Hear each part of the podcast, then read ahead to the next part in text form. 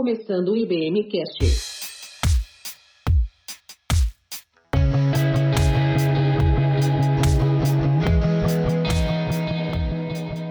Olá, meus irmãos e minhas irmãs da IBM, sejam bem-vindos ao nosso podcast. Hoje nós teremos a nossa lição 5. Primeiramente, a leitura de toda a nossa lição e depois nós teremos uma exposição de alguns pontos relevantes sobre o texto base, sobre o assunto da nossa lição.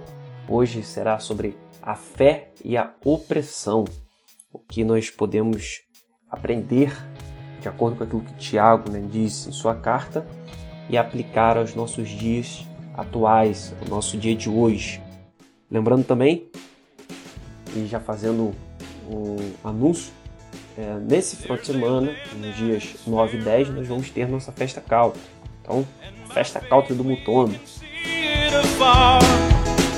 Então, dia 9, a partir das 19 horas, e no dia 10, a partir das 16 horas. Então, você é convidado para poder estar aí conosco e também poder chamar seus, seus parentes, vizinhos, seus amigos, colegas, colegas de trabalho, convidar todo mundo aí que pode para poder estar presente no nosso, na nossa festa country. Então, a gente vai ter as barracas de comida, vai ter música, vai ter umas brincadeiras.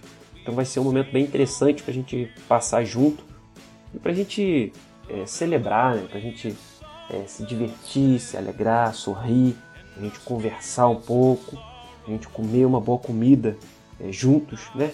em comunhão. Então que venhamos aproveitar esse momento para poder até conhecer mais um ao outro, então não deixe de, de estar presente e também de convidar alguém querido para poder estar conosco nesse dia. Então vamos anotar isso aí na, na agenda. Já agora, né? Dia 9 e 10 vai ser muito importante você estar participando e conduzindo também aqueles que, que podem estar junto conosco nesse dia. Então, Festa Cauta do Mutondo, esse é o nosso, é o nosso evento agora desse final de semana.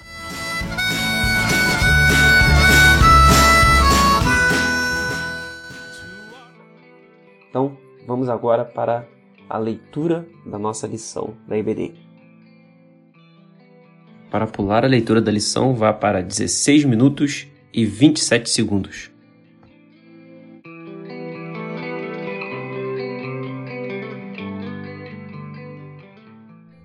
Revista Palavra e Vida, lição 5, A Fé e a Opressão. Texto base, Tiago 5, versos de 1 a 8. O texto base desta lição é bem atual. O apóstolo Tiago denuncia a opressão socioeconômica, algo que infelizmente nós brasileiros presenciamos diariamente. No entanto, como cristãos, não podemos nos conformar jamais com alguma forma de opressão, pois a salvação em Cristo não é apenas libertação do pecado, mas, sobretudo, uma proposta de vida em abundância uma proposta de destruição das estruturas malignas que oprimem e impedem que se tenha esta vida. Conforme o próprio Jesus afirmou, eu vim para que tenham vida e a tenham plenamente. João 10:10. 10. Desse modo, o apóstolo faz duras críticas aos opressores, conforme veremos a seguir. 1. Um, uma grave repreensão aos opressores. Tiago 5:1. O versículo 1 começa com um imperativo: ouçam, prestem atenção. É uma ordem dada aos ricos opressores, algo semelhante aos ais que há em vários lugares da Bíblia Sagrada. Exemplo, Mateus 23, de 23 a 30. É muito importante frisar que não há algum texto bíblico em que os ricos são repreendidos simplesmente pelo fato de serem ricos, mas são advertidos contra as tentações que tal condição lhes sucede. Intrinsecamente, ser rico não é algo demoníaco, nem a pobreza é virtude. Abraão era rico e, no entanto, tornou-se o pai da fé. Andava com Deus e foi chamado para abençoar todas as famílias da terra. De maneira bem peculiar, vemos o patriarca sendo bênção para seu sobrinho Ló. A grande tentação a que os ricos estão sujeitos é o egoísmo. Por isso, são convidados ao arrependimento que, na expressão do apóstolo, seria chorar e lamentar. O verbo chorar remete à ideia de chorar em voz alta, expressando uma dor incontida e audível. Strong. Lamentar é um verbo que expressa o som de animais, uma onomatopeia, assemelhando-se ao som de um grito abismado, significando uivar, gritar audivelmente.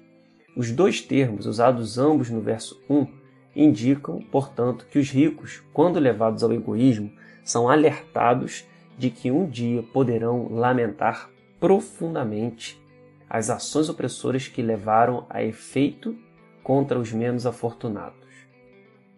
2. A maneira como se obtém as riquezas pode ser opressora. Tiago 5, de 4 a 6, parte A. A Bíblia Sagrada não condena a aquisição de bens nem nega à pessoa o direito de possuir bens e obter lucro, mas condena a obtenção de riquezas por meios ou para fins ilegais. É esse o sentido que o texto bíblico apresenta nesses versos. O luxo egoísta de alguns, às vezes, é conseguido pela opressão de muitos. E Tiago fala de algumas formas que o ser humano usa para obter essas riquezas. A. Retenção do salário do trabalhador. Tiago capítulo 5, versículo 4. Deus registrou em sua palavra instruções claras para que o trabalhador não seja prejudicado pelo empregador, via retenção de seu salário. Muitos trabalham o dia para receber ao final dele, tendo assim como comprar algo para o alimento de sua família. Reter o salário do trabalhador é pecado, condenado pelo Senhor. Leiam os seguintes textos: Deuteronômio 24, de 14 e 15, Levítico 19, 13, Jeremias 22, 13. B. A aplicação parcial e injusta de leis. Tiago 5, 6, parte A. É muito claro que quando o poder socioeconômico se une ao poder político e jurídico, as possibilidades de existirem manobras para favorecer aos que detêm tal poder se avolumam. Infelizmente, a parcialidade, manobras obscuras e leis criadas com a intenção de favorecimento aos que já detêm muito se multiplicam a cada dia. Há uma diferença considerável entre lei e justiça deveriam andar de mãos dadas. Todavia, nem tudo que é legal é justo, e Deus condena tais subterfúgios para mascarar a opressão. 3. A maneira como se usa as riquezas pode ser opressora. Tiago 5, de 3 a 5. Nos argumentos anteriores, aprendemos que as riquezas podem se tornar pecaminosas de acordo com a forma como são adquiridas. Agora, veremos que o propósito com o qual são usadas podem também a tornar pecaminosas. Vejamos então como as riquezas podem contribuir para a opressão. A. Quando são acumuladas. Versículo 3. Riquezas enferrujadas e apodrecidas falam do perigo de se perder algo que ficou guardado, sem ter sido usado de forma útil. Não há nada de errado com a pessoa poupar algum dinheiro para gastos eventuais, mas é errado, por exemplo, acumular riquezas não pagando aos funcionários, sonegando impostos ou atrasando propositalmente os compromissos, visando a deixar o dinheiro render mais um pouco. Somos instruídos a acumular tesouros no céu, para que o nosso coração não se prenda ao material. Mateus 6, 20 e 21. O problema do jovem rico, Lucas 18, de 18 a 30, não era a riqueza que possuía, mas seu apego a elas. B. Quando seu uso é egoísta. Versículo 4. Voltamos a este verso para destacar que, se Deus permite que algum cristão possua riquezas, este passa a ter certas responsabilidades para com seu semelhante e para com o próprio Deus. Isso fala de fidelidade e mordomia, que é o uso do que se tem para abençoar outros e para a glória do Senhor. C. Quando a riqueza é ostensiva, versículo 5. O verso fala do pecado de uma vida entregue ao luxo, ao prazer, à vida extravagante, enquanto outros, tão próximos, não têm o mínimo para viver de forma digna. O termo fartaram-se é o mesmo usado para falar dos animais que eram engordados para o abate. Não há algum problema em desfrutar o que Deus dá. 1 Timóteo 6,17. Mas é perigoso viver de forma extravagante, enquanto outros pouco ou nada têm. Ao cristão não cabe um estilo de vida egoísta, pois há muitas pessoas passando por necessidades ao seu redor.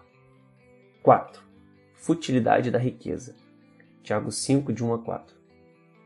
Uma grande, um grande problema do acúmulo de riquezas é que a pessoa que a tem pode começar a compreender que está segura nesta vida. Mas não é desta forma que Deus entende. Chorem, lamentem-se, tendo em vista a miséria que lhes sobrevirá. Versículo 1, parte B. Esta passagem é um alento duro àqueles que depositam confiança nas posses materiais, sem perceber sua futilidade.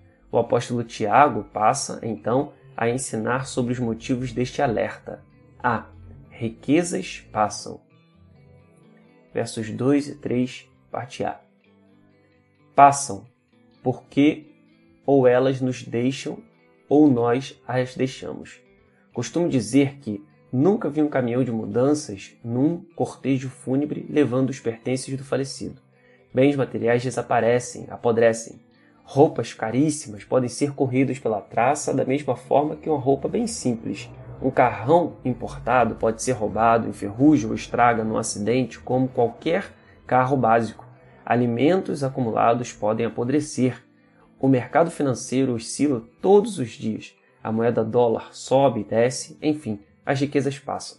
É certo que o dinheiro pode pagar o melhor médico e os melhores remédios, mas não compra a saúde. Pode comprar a companhia, mas não compra o amigo. A sabedoria bíblica nos ensina: não esgote suas forças tentando ficar rico. Tenha bom senso. As riquezas desaparecem assim que você as contempla. Elas criam asas e voam como águias pelo céu. B. Riquezas podem corromper o caráter. Versículo 3. O ouro e a prata de vocês enferrujaram, e a ferrugem deles testemunhará contra vocês, e como fogo lhes devorará a carne. Observe o verbo devorar. Comer e devorar são de intensidades diferentes. A ideia que o texto nos dá é: assim como um fogo devora o que está sendo queimado, o apego às riquezas pode devorar a vida de uma pessoa, acabar com ela, seus valores, seu caráter. Certamente, muitas pessoas podem se lembrar das denúncias envolvendo autoridades em conchavo com diferentes pessoas, solapando, desviando verbas públicas para o enriquecimento pessoal. Outras aceitando suborno para oferecer e receber vantagens em licitações, etc. Eis o alerta da sabedoria. Cuidado, que ninguém o seduza com riquezas. Não se deixe desviar por suborno, por maior que este seja. Acaso a sua riqueza, ou mesmo todos os seus grandes esforços, dariam a você apoio e alívio da aflição? Jó 36, 18, 19. Ver também 1 Timóteo 6, 17, Salmo 62, 10. C. O juízo divino contra a opressão, versos 3 e 5. O julgamento dos opressores é mostrado pelo apóstolo Tiago como possibilidade nesta vida, pela deterioração dos bens e corrupção do caráter e como certeza em relação ao futuro julgamento divino. No verso 9, ele alerta: o juiz está às portas. Ironicamente, as riquezas deterioradas e o salário retido dos trabalhadores servirão de testemunhas contra os opressores diante do julgamento de Deus. É bom ter as coisas que o dinheiro pode comprar, desde que também tenhamos o que o dinheiro não pode comprar. De que adianta ter uma mansão, se ela não é um lar? De que adianta uma aliança de brilhantes quando não há amor? O apóstolo não condena as riquezas nem os ricos. Antes, condena o uso de suas riquezas como armas, não como instrumentos de edificação. Frequentemente, ouvimos que o dinheiro fala mais alto. Todavia, o que ele falará sobre cada ser humano no dia do julgamento final? Conclusão. O mundo não é justo e às vezes também agimos de forma injusta. A Bíblia Sagrada afirma: sempre haverá pobres na terra. Portanto, eu lhe ordeno que abra o coração para o seu irmão israelita, tanto para o pobre como para o necessitado de sua terra. Deuteronômio 15, 11. Percebam que o texto expõe que é inevitável a diferença econômica, mas preconiza que os mais abastados devem ser liberais em atender os que têm falta de. Não deveria haver miséria, falta de moradia, gente pegando comida no lixo e tantas outras consequências da ganância opressora. No entanto, o pecado deturpa tudo e nós, como cristãos, não estamos imunes à insensibilidade ao sofrimento de nosso próximo. Que Deus nos livre de ficarmos alheios aos que sofrem e carecem do vestir. do alimentar, do ter uma vida digna. Os últimos versos de nosso texto ensinam que devemos ter paciência diante deste mundo injusto e opressor, mas também alerta para a certeza do juízo divino. Versículo 8. Para pensar e agir. 1. Um, você tem experimentado injustiças, opressões existenciais que o ou a deixam triste e, às vezes, até mesmo enfurecido ou enfurecida? Como este estudo o ou a ajuda a encarar esta situação? 2. Você tem sido agraciado por Deus com bens materiais? O que você tem feito deles? 3. Formas de honrar a Deus com seus bens: dizimar, ofertar, participar do sustento missionário, ajudar alguém que não tem o que vestir, o que comer, etc. 4. Precisamos ser proativos no clamor e ação por justiça. Não fica bem os cristãos saquear, participar de protestos violentos, mas podemos fazer muito com nossas orações e ações para que a justiça se estabeleça e a opressão não domine.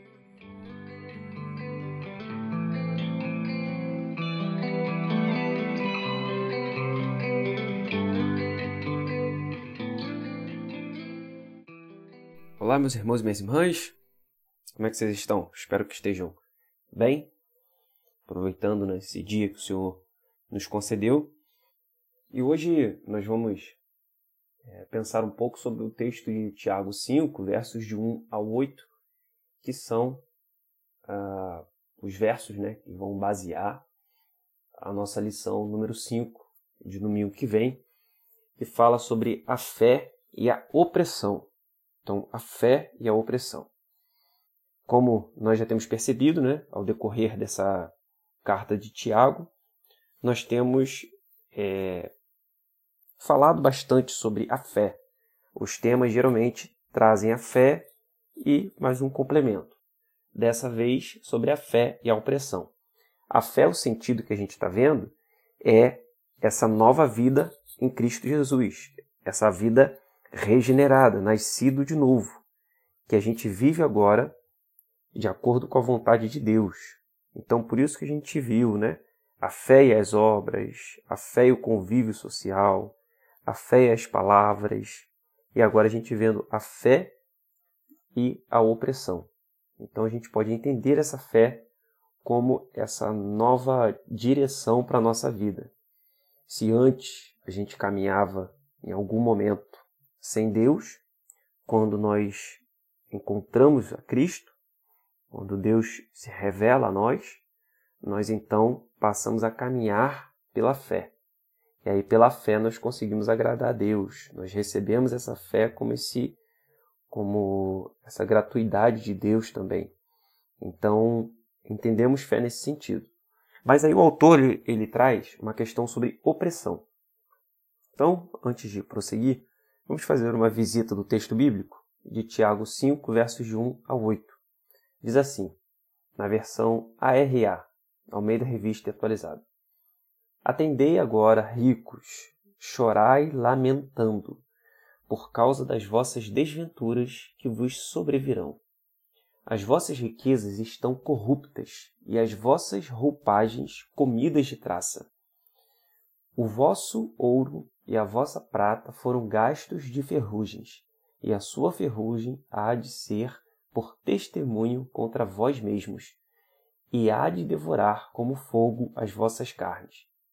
Então, ó, o vosso ouro e a vossa prata foram gastos de ferrugens, e a sua ferrugem há de ser por testemunho contra vós mesmos, e há de devorar como fogo as vossas carnes, tesouros acumulastes nos últimos dias. Versículo 4. Eis que o salário dos trabalhadores que ceifaram os vossos campos e que por vós foi retido com fraude está clamando. Então repare ó, na denúncia que Tiago faz.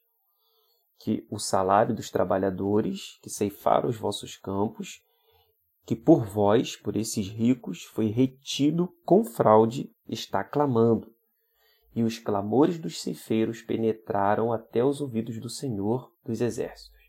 Tendes vivido regaladamente sobre a terra, tendes vivido nos prazeres, tendes engordado o vosso coração em dia de matança.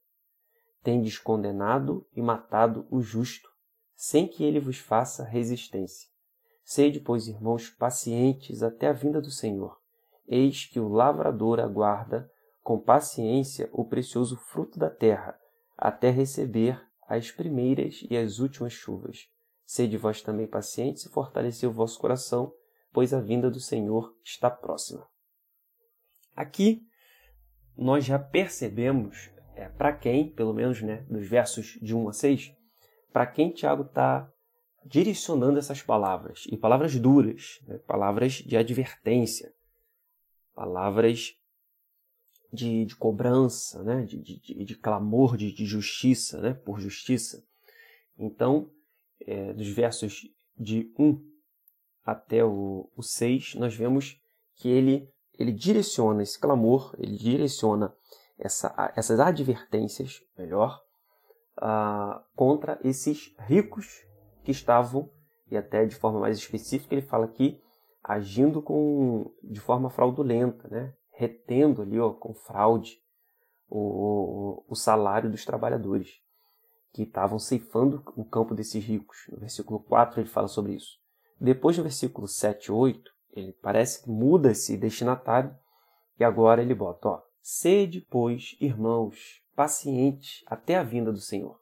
Então repare que muda, muda até a entonação, né? a maneira como ele estava falando. Se antes ele estava dizendo, atendei agora ricos, chorai lamentando, agora já vê uma fala mais branda. Sede, pois, irmãos, pacientes até a vinda do Senhor. Eis que o lavrador aguarda com paciência o precioso fruto da terra. Então, a gente, de início, a gente pode fazer essa separação dos destinatários. De 1 a 6, essa advertência aos ricos fraudulentos.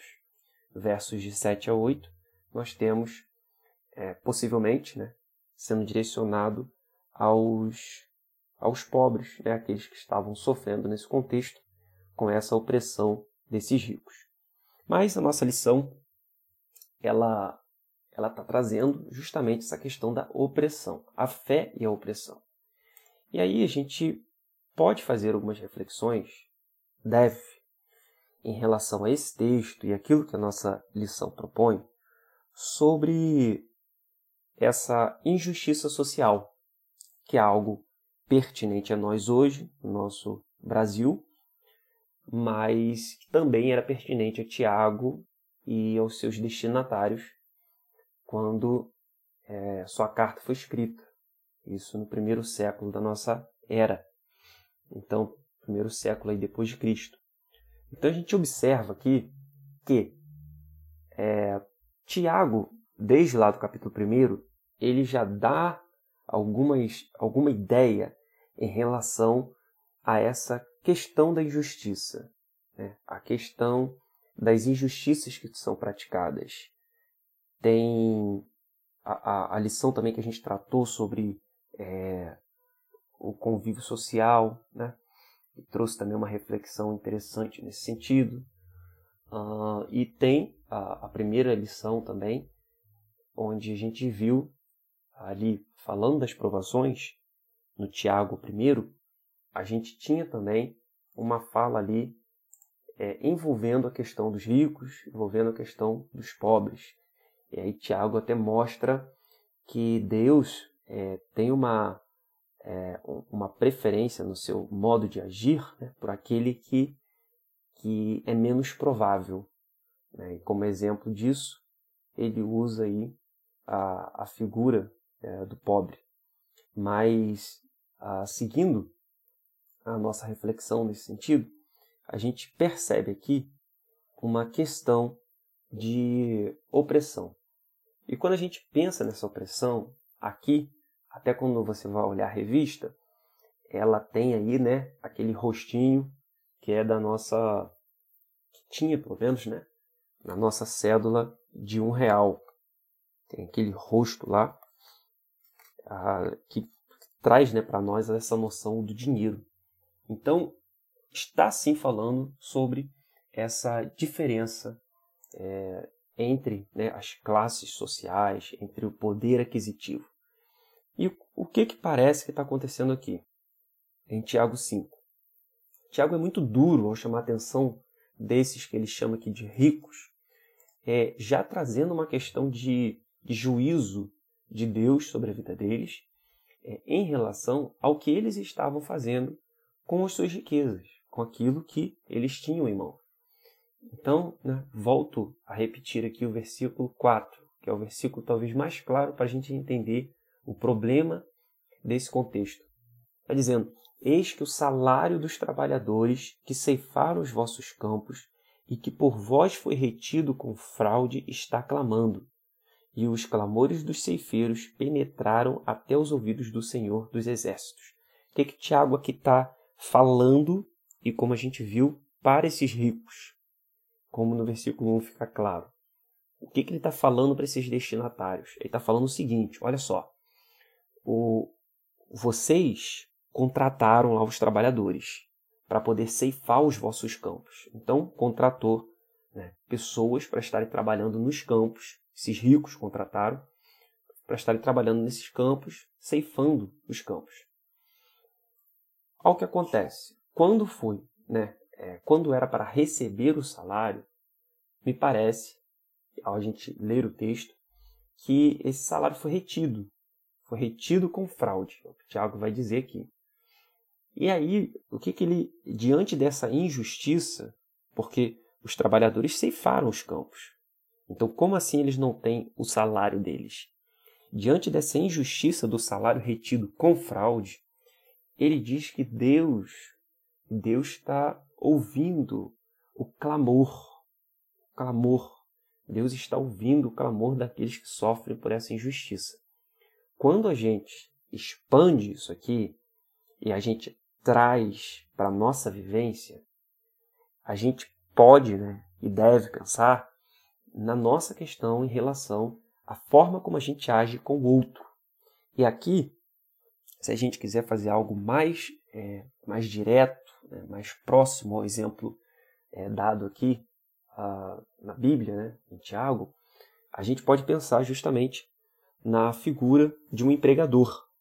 Então, hoje, né, é, graças a uma, uma progressão né, na nossa economia como um todo, é, facilidade também, desburocratização de alguns processos, é, nós conseguimos, por exemplo, ter essa, essas modalidades né, de, de empreendedorismo, de microempreendedor, né, de pequenas empresas, que, conseguem gerir o negócio e você consegue, às vezes, ter é, facilmente você encontra pessoas que têm um negócio e têm funcionários. Né? Tem pessoas trabalhando para ela. Não é difícil a gente encontrar pessoas assim. É, diante disso, o que, que a gente percebe? Existe uma necessidade daqueles que caminham na fé de terem esse senso de justiça e de terem essa aplicabilidade da fé na, no, no proceder da nossa vida inclusive nessas questões né, é, econômicas, questões financeiras. Então, pegando esse exemplo do versículo 4, olha só, um empregador que não paga devidamente ou justamente o seu empregado, ele está cometendo uma injustiça e Tiago está condenando essa injustiça praticada e dizendo ainda que, que esse clamor do, dos injustiçados, o clamor, ó, e os clamores dos ceifeiros penetraram até os ouvidos do Senhor dos Exércitos.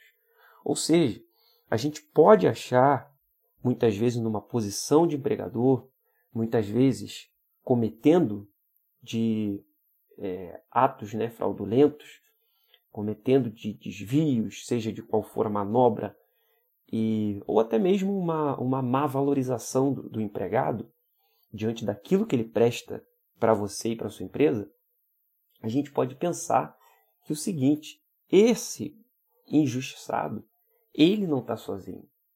Pode parecer muitas vezes que ele se encontra sozinho, porque ele não teve uma iniciativa de, de buscar aquilo pela justiça, também não conseguiu reaver aquilo diretamente com você, empregador, também não conseguiu por outros meios rever os seus direitos.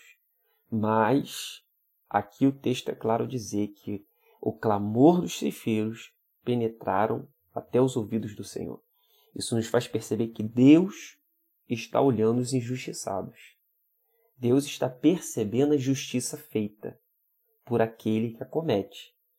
Então, cabe a nós, cabe a todos nós refletirmos e agirmos com responsabilidade, sabendo que o Deus Todo-Poderoso, ele está atento a tudo aquilo que acontece, a tudo aquilo que a gente faz.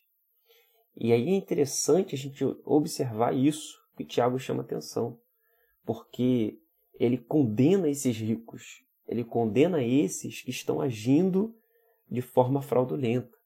Então, ó, dizendo, ó, versículo 2, que as vossas riquezas estão corruptas e as vossas roupagens comidas de traça.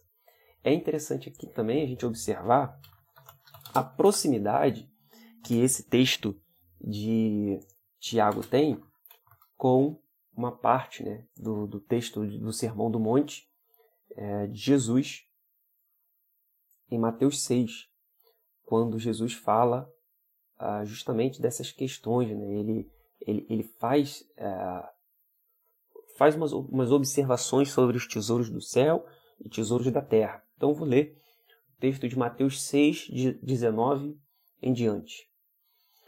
Ah, não acumuleis, Jesus falando, não acumuleis para vós outros tesouros sobre a terra, onde a traça e a ferrugem corroem e os ladrões escavam e roubam. Mas ajuntai para vós outros tesouros no céu, onde a traça nem ferrugem corrói, e onde os ladrões não escavam nem roubam. Porque onde está o teu tesouro, aí estará também o seu coração. Então, como eu estava falando, é interessante observar a proximidade que ambos os textos têm. Ao que parece, né, Tiago, é, certamente ele, ele conhecia as palavras de Cristo. Até porque, como a gente já viu também no podcast passado, falando sobre a, o possível autor dessa carta de Tiago de ter sido o Tiago, irmão de Jesus.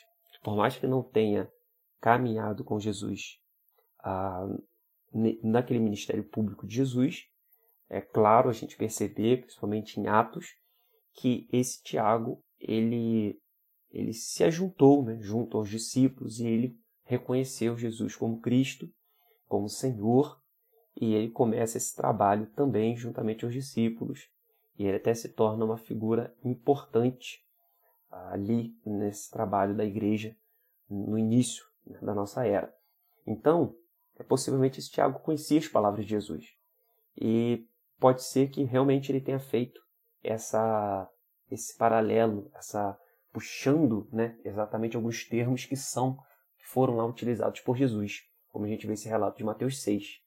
Então, ó, Tiago 5, 2 fala: ó, As vossas riquezas estão corruptas, as vossas roupas comidas de traça. Lembra que lá em Mateus 6 Jesus fala da comida de traça? Ó, onde os ladrões não escavam nem roubam, ó, onde a traça nem a ferrugem corrói. Tiago também vai usar o termo ferrugem. Tiago também vai, vai utilizar esse termo ferrugem ao descrever né, é, sobre essa situação.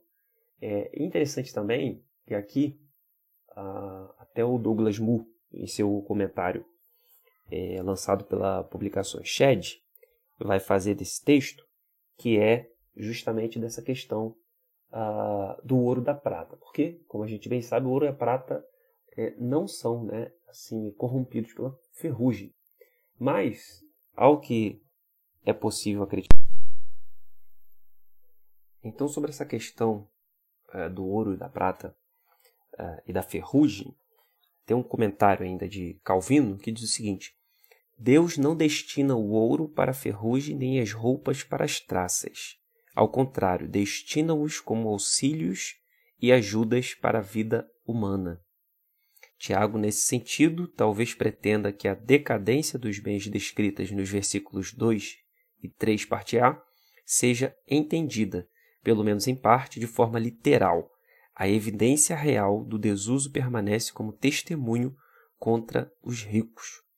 Então, o que a gente percebe aqui, que talvez essa, essa crítica e essa fala de Tiago, a ferrugem não seja né, literal, como de fato é, não é, mas ela no sentido de dessa decadência, dessa é, inutilidade, porque se essa, essa riqueza ela não foi né, é, bem distribuída, ela não foi é, não se tornou né, como como bênção para um outro, se ela teve um fim nela mesma, ela então foi como que é, desgastada ou corrompida pela ferrugem. Ela perdeu sua utilidade. Ela teve essa decadência. Aquilo que era muito valioso tornou-se como nada, porque ficou retido é, em alguém ou em alguém é, e ainda de forma fraudulenta, ainda agindo com injustiça. Então esse texto é muito interessante para a nossa reflexão justamente nesse sentido. Uh, e perceber né, que a opressão, que a injustiça, que a opressão do, do pobre, que, que a forma da gente né, é explorar o outro, tudo isso é contrário à nossa fé cristã. Tudo isso é contrário aos princípios do Evangelho, é contrário à mensagem de Cristo Jesus. Então, o que cabe a nós, a partir da reflexão desse texto, é perceber que é, nós precisamos caminhar através da fé, com base na fé em Cristo Jesus, em todas as áreas da nossa vida.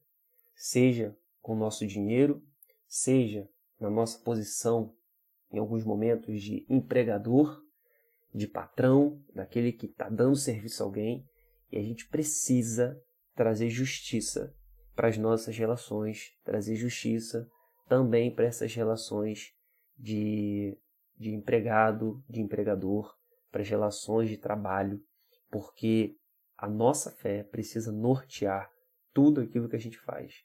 Então, a opressão ela deve sim ser olhada com maus olhos, porque isso certamente, como vimos aqui no texto, isso não é agradável ao Senhor, isso não é de interesse de Deus, pelo contrário, Deus tem ouvido o clamor dos ceifeiros. E isso tem penetrado nos ouvidos do Senhor. E certamente o Senhor trará justiça sobre essas situações. Então, nós vemos é, ao fim, versos 7 e 8, como a gente já alertou no início dessa exposição, que é provável que tenha uma mudança aqui do destinatário já agora trazendo sede, pois irmãos pacientes, até a vinda do Senhor. Então, se por acaso você, é, se você não é opressor, então imagine que você é o oprimido. Imagine que você é oprimido no seu trabalho, ah, no seu emprego, na sua relação aí de, de trabalho, né? na sua relação com o seu empregador. Imagine que você é esse oprimido aqui. Ah, saiba que você não está sozinho nessa caminhada. Como Tiago está falando aqui, versículo 7. Seja paciente até a vinda do Senhor. E aí o versículo 7 continua: Eis que o lavrador aguarda com paciência o precioso fruto da terra, até receber as primeiras e as últimas chuvas.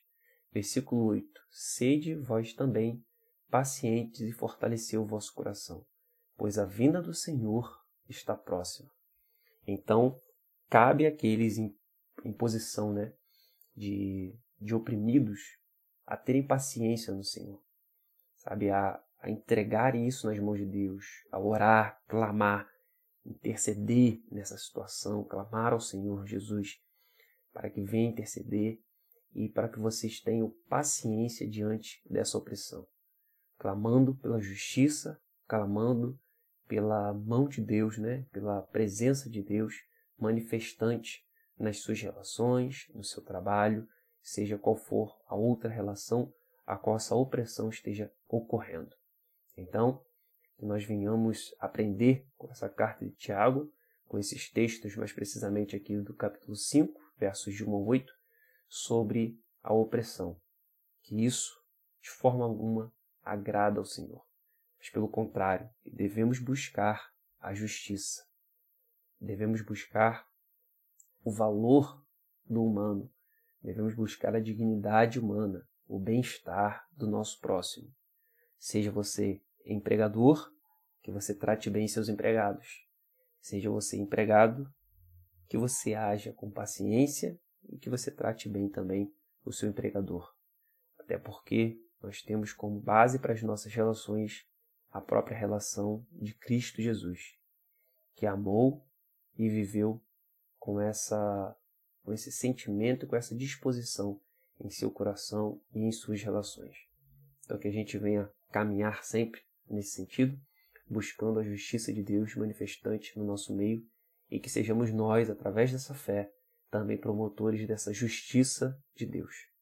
A injustiça não deve ser algo a qual a gente a gente tem algum tipo de, de prazer, mas que venhamos se alegrar com a justiça, com a dignidade das pessoas, com o bem-estar das pessoas.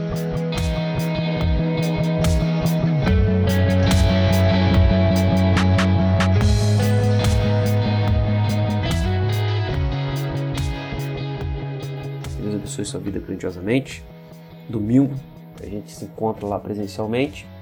Nós teremos a nossa EBD e nosso momento né, de contato com esse conteúdo novamente e que certamente será mais um instante abençoado e muito bom para passarmos como igreja. Então, não deixe de participar da EBD, não deixe de estar presente conosco, domingo às 9 horas da manhã.